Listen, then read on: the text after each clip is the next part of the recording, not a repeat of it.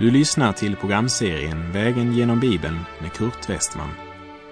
Programmet produceras av Norea Radio Sverige. Vi befinner oss nu i Hebreerbrevet.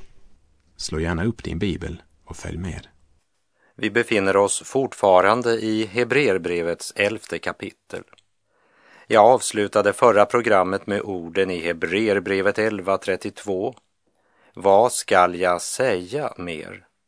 Jag skulle inte hinna med att berätta om Gideon, Barak, Simson och Jefta, om David, Samuel och profeterna.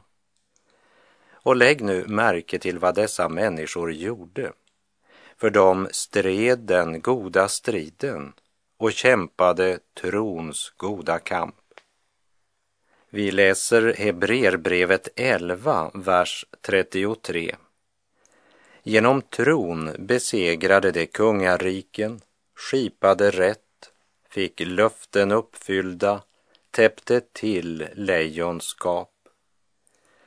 Även om Daniel eljest inte nämns i Hebreerbrevet så är jag ganska säker på att orden täppte till lejonskap siktar till Daniel, men säkert också andra bland oss okända som inte fått sina namn nämnda i Hebreerbrevet. Alla dessa rättfärdighetens barn genom tiderna som skipat rätt och som fått erfara Guds löften uppfyllda. Gud uppfyller inte alla våra önskningar, men han uppfyller alla sina löften. Och Hebreerbrevet fortsätter att i vers 34 tala om alla dessa som genom tron släckte rasande eld och undkom svärdsägg. De var svaga men blev starka. De blev väldiga i strid och drev främmande härar på flykten.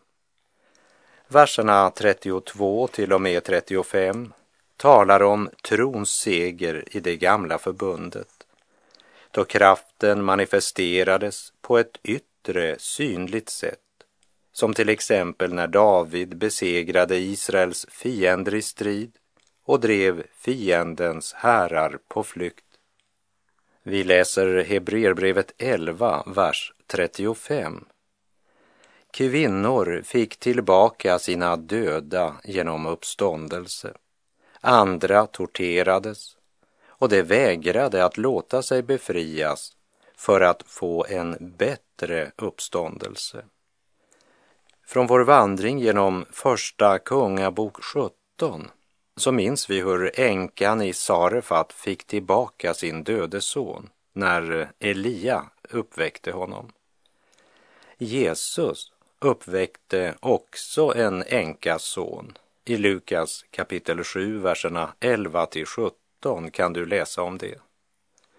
Så tar Hebreerbrevets författare steget över till martyrerna.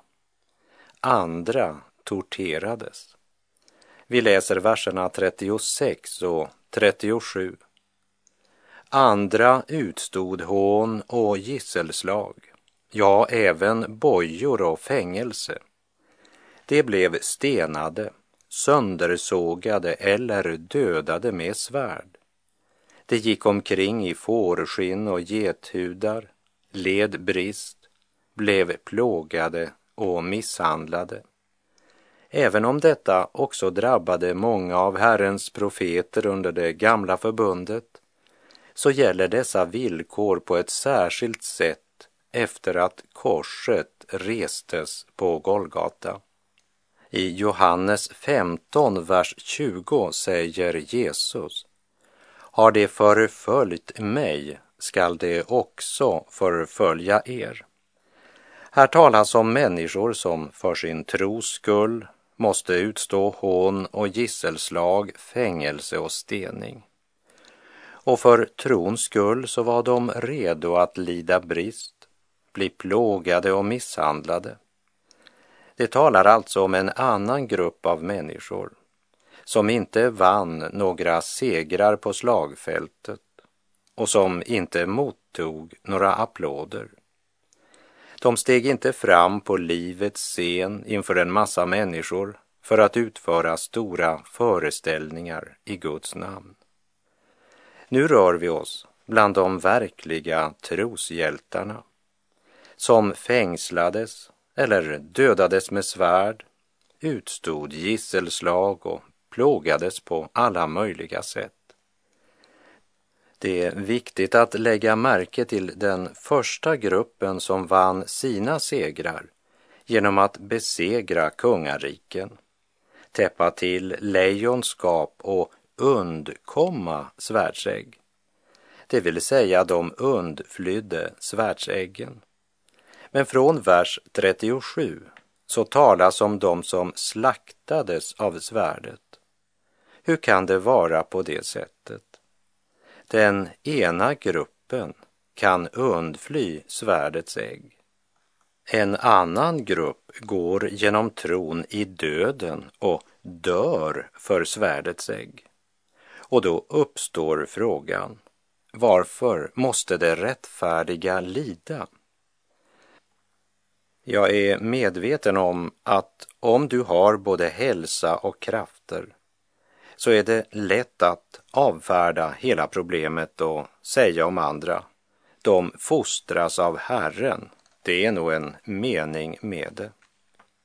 Men det vi läser om i Hebreerbrevets elfte kapitel är att dessa människor genom tron, vi kan säga på grund av tron, gick igenom all denna nöd och mycket lidande. De betraktade inte svårigheterna som om Gud testade deras tro, men de övervann genom tron. De litade på Gud och förblev hos Gud när deras dag var fylld av mörker, när deras natt blev lång och när de inte fick någon lättnad. Jag hörde ditt följ mig, Juda, och greps av ditt rikes glöd. Du ej ära och guld kunde bjuda eller lova mig frihet från nöd. Du sa du skulle mig sända som ett får bland vargar i mängd och ofta skulle jag känna som om varje utväg var stängd. Här talas inte om människor som sökte en utväg för att slippa lida för sin tro, utan det torterades och det vägrade att låta sig befrias för att få del i en bättre uppståndelse. Det vill säga den uppståndelse som endast martyrerna har del i. I Johannes uppenbarelsebokens tjugonde kapitel, verserna 4 till och med 6 läser vi. Och jag såg troner och det som satt på dem fick rätt att döma. Och jag såg deras själar som hade halshuggits därför att de hade vittnat om Jesus och förkunnat Guds ord och inte hade tillbett vilddjuret och dess bild och inte tagit emot dess märke på pannan eller handen. De levde och regerade med Kristus i tusen år. Men de andra döda levde inte förrän de tusen åren hade gått. Detta är den första uppståndelsen. Salig och helig är den som har del i den första uppståndelsen. Över dem har den andra döden inte någon makt, utan det ska vara Guds och Kristi präster och regera med honom i tusen år. Hebreerbrevet 11.35 säger andra torterades och det vägrade att låta sig befrias för att få del i en bättre uppståndelse. Det predikas inte så ofta över den versen i vår tid.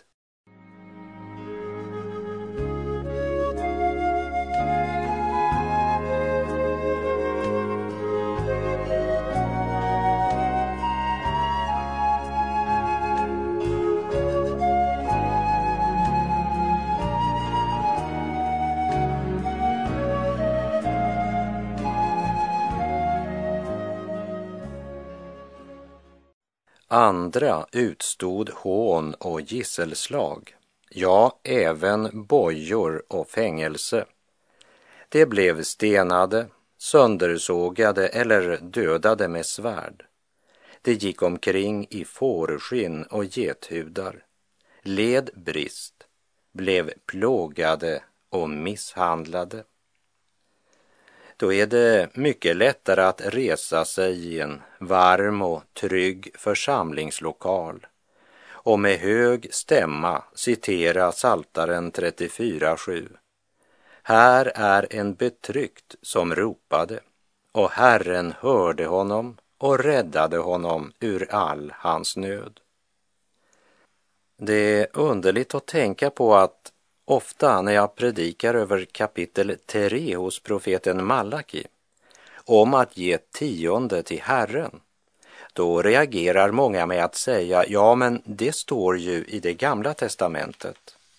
Men om jag predikar över Saltaren 34.7 och Herren hörde honom och räddade honom ur all hans nöd, då är det aldrig någon som säger, ja men det står ju i Gamla testamentet. Det är så många som påstår sig leva i det nya förbundet, som verkar ha glömt att det nya förbundet börjar vid ett kors och att korset är Jesu efterföljares symbol och kännetecken. I sitt tal i Apostlagärningarna 7 säger Stefanus till översteprästen och alla de övriga församlade. Vi läser verserna 51 till 53 i Apostlagärningarna 7. Hårdnackade är ni och oomskurna till hjärta och öron. Alltid står ni emot den helige Ande, ni som era fäder Finns det någon profet som era fäder inte har förföljt? De dödade den som förutsade den rättfärdige skulle komma och honom har ni nu förrått och mördat. Ni som har fått lagen förmedlad av änglar men inte hållit den. Och hör vad aposteln Petrus skriver i sitt första brev kapitel 4, verserna 12 till och med 14. Mina älskade, var inte förvånade över den eld som ni måste gå igenom till er prövning, som om det hände er något oväntat. Nej, gläd er ju mer ni delar Kristi lidanden. Då ska ni också jubla och vara glada när han uppenbarar sig i sin härlighet. Saliga är ni om ni hånas för Kristi namns skull. Ty härlighetens ande, Guds ande, vilar över er. Petrus gick alltså igenom allt detta med jubel och glädje.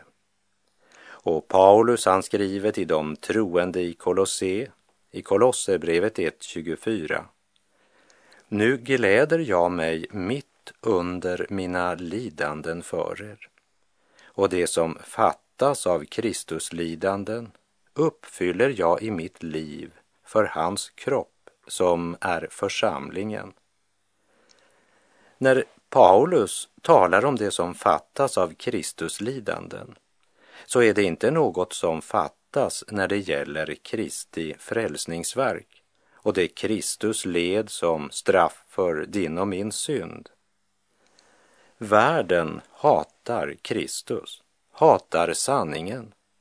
Och den människa som genom Guds ord och Guds helige ande blivit född på nytt och lever ett gudfruktigt liv får också helt konkret del i lidandet eftersom samma gudsfientliga krafter fortfarande är verksamma och i Filipperbrevet 1, vers 29 och 30 skriver Paulus Ty för Kristi skull har ni fått nåd, inte bara att tro på honom, utan också att lida för hans skull, eftersom ni har samma strid att utkämpa som ni såg att jag hade och nu hör att jag har.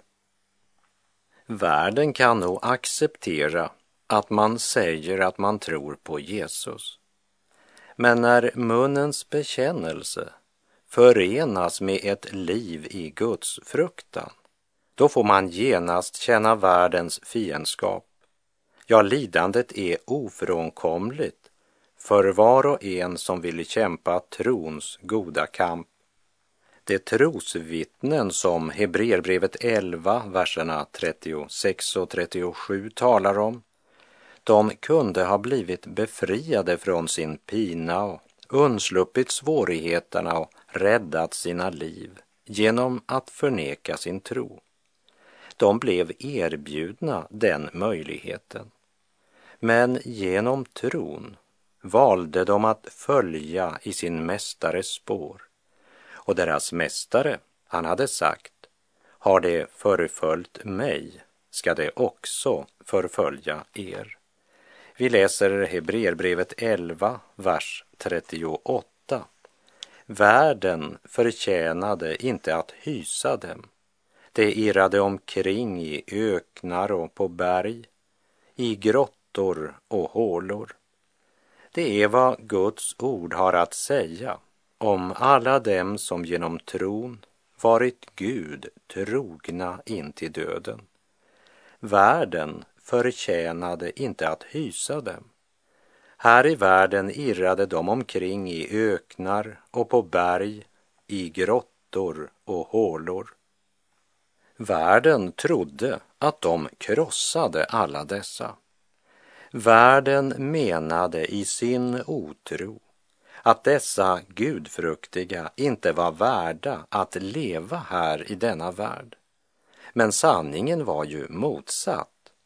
Det var den här världen som inte var värdig att hysa dessa trons människor. Och när världen förföljde och dödade dem så var de därmed med och stadfäste att dessa människor älskade Gud mera än de älskade sitt eget liv.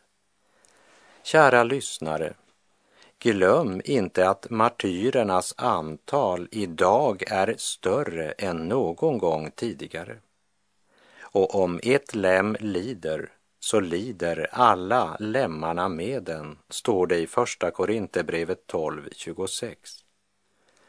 Broder Andreas i Holland säger, det är viktigt att vi inte klandrar den lidande församlingen, våra förföljda trossyskon i olika delar av världen, som om dessa lidanden skulle vara på grund av deras synder, när verkligheten kanske är att de lider för våra synder, inte för att sona våra synder, så som Kristus var tvungen att lida då han försonade all världens synd. Men i den betydelsen som Paulus nämner i Kolosserbrevet 1.24, nämligen att i sin egen kropp utfylla de lidanden som inte kan undgås om evangeliet ska spridas och Kristi församling växa och förlorade syndare finna frälsning. Kanske är kallelsen att vara med och bära detta lidande mera bokstavligen vad vi önskade det skulle vara, säger broder Andreas, som genom ett långt liv tjänat förföljda kristna i olika delar av världen.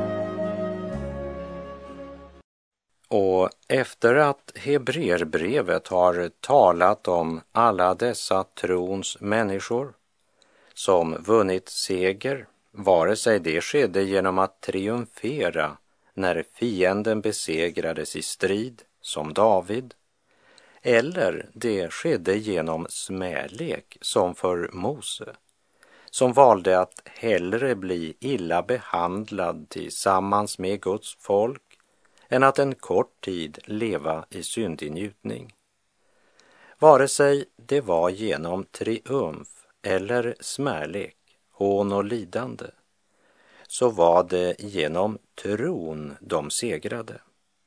De litade fullständigt på Gud och hans löfte, löftet om honom som skulle komma. Och allt detta, det var de redo att genomgå fast de inte fick se löftet om frälsaren uppfyllas medan de själva levde. Vi läser Hebreerbrevet 11, vers 39. Och fast alla dessa hade fått vittnesbördet att de trodde fick de inte det som var utlovat. Ty Gud har förutbestämt något bättre åt oss. Först tillsammans med oss skall de nå målet. Alla de här martyrerna, de efterlämnade sig ett starkt vittnesbörd. Gud var deras Herre i liv som i död, i medgång som motgång, under jubel såväl som under tårar. Och så säger han att det är för vår skull, vi som lever i det nya förbundet. Det är för vår skull som de inte skulle nå fulländelsen utan oss. Det säger oss något om samhörigheten mellan Guds folk i den gamla pakten och Guds folk i den nya pakten. Guds barn i alla nationer genom alla tider är en familj. Som Paulus skriver i Efeserbrevet 2, verserna 19 till och med 22. Alltså är ni inte längre gäster och främlingar, utan medborgare tillsammans med de heliga och tillhör Guds familj. Ni är uppbyggda på apostlarnas och profeternas grund, där hörnstenen är Kristus, Jesus själv. Genom honom fogas hela byggnaden samman och växer upp till ett heligt tempel i Herren. I honom blir också ni uppbyggda till en Guds boning genom Anden. I denna gudomliga helhetssyn så ligger en appell till trons folk i det nya förbundet. Kunde dessa som levde under det gamla förbundet hålla ut så många prövningar och genomgå så mycket lidande därför att de tröstade på Guds ännu ouppfyllda löfte. Hur mycket mer ska då inte vi hålla ut? Vi som har dels alla dessa förebilder genom trosfäderna och som också har fått se löftet uppfyllt genom Kristi försoningsstöd på Golgata, hans segerrika uppståndelse hans himmelsfärd och andens utgjutande på pingstdagen. Hebreerbrevets elfte kapitel. Det skär som en vass kniv rakt igenom vår tids tankegång, där de allra flesta söker efter utvägar genom vilka man kan undgå lidande och svårigheter. En av farorna som lurar vid vår hjärtedörr när vi möter något lidande eller drabbas av hårda slag, det är att Satan får inbillat oss att det här är straffet för en eller annan stor synd i våra liv. Om jag bara hade varit en bättre kristen hade det här aldrig hänt mig. Och det verkar vara svårt att komma bort från den lagiska tankegången. Även om vi vet att Jesaja 53 förkunnar straffet var lagt på honom för att vi skulle få frid och genom hans sår blir vi helade. Det andra villospåret som vi kan hamna i, det är att tänka och säga att det är nog Gud som har sänt det här. Han vill att jag ska ha det så här. Och så får jag försöka bära det här tålmodigt. Som om Gud skulle ge oss det vi har förtjänat. Att säga och tänka så, det är en ren bespottelse av Kristi evangelium. Låt mig här få citera vad Jesus svarade lärjungarna när de frågade angående mannen som har varit blind ifrån födseln. Vi läser om det i Johannes kapitel 9, verserna 1 till och med 3. När Jesus kom gående fick han se en man som var blind från födseln. Hans lärjungar frågade, Rabbi, vem har syndat? Han själv eller hans föräldrar, eftersom han föddes blind? Jesus svarade, det är varken han eller hans föräldrar som har syndat, utan detta har skett för att Guds gärningar skulle uppenbaras på honom. Det viktigaste för Jesus är att det vi möter får föra oss till Gud. Och i det sammanhanget kan också lidande och nöd bli Guds välsignade redskap. För den som älskar Gud samverkar allt till det bästa. Och med det så lämnar vi trons kapitel, för nu är vår tid ute för den här gången och jag säger tro under allt som dig möter, snart du ju hemma är. Då ska i åskådning bytas det som du trodde här. Himmel och jord ska brinna, höjder och berg försvinna men den som tror ska finna. Löftena, det står kvar. Och alla Guds löften, de har i Jesus Kristus fått sitt ja. Därför får det också genom honom sitt amen. Herren vare med dig. Må hans välsignelse vila över dig. Gud är god.